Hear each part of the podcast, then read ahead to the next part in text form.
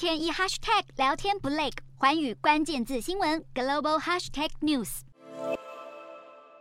跋山涉水，跨越国境，只为了帮家人寻找水和食物。过去两年，已经有超过八万名索马利亚人来到肯亚，因为连年干旱，让他们面临生存危机。不止联合国警告索马利亚饥荒迫在眉睫，美国外交及安全期刊《国家利益》杂志更把粮食安全威胁升温列为全球二零二三年发生几率最高的风险之一，警告就算乌俄战争结束，粮食危机仍然存在。一大原因是气候变迁影响将更为严重，也是几率最高的另一大风险。差点陷入无冰可用。这间位在罗马尼亚湖畔的冰旅馆对全球的暖化最为有感。科学家更警告，除非各国承诺削减温室气体排放达四成三，否则全球终将升温达摄氏二点二度。古特瑞斯正在联合国呼唤和平。国家利益杂志更警告，去年北韩频频进行弹道飞弹试射，目标是建立具有反击打击能力的军火库。一旦北韩领导人金正恩在误判的基础上挑衅，朝鲜半岛危机恐将一触即发。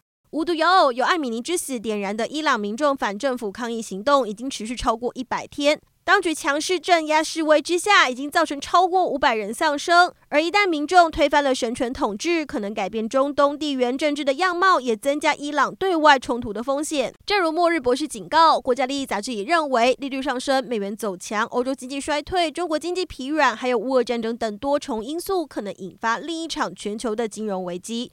此外，新冠疫情肆虐，财政体制脆弱，再加上极端气候的压力。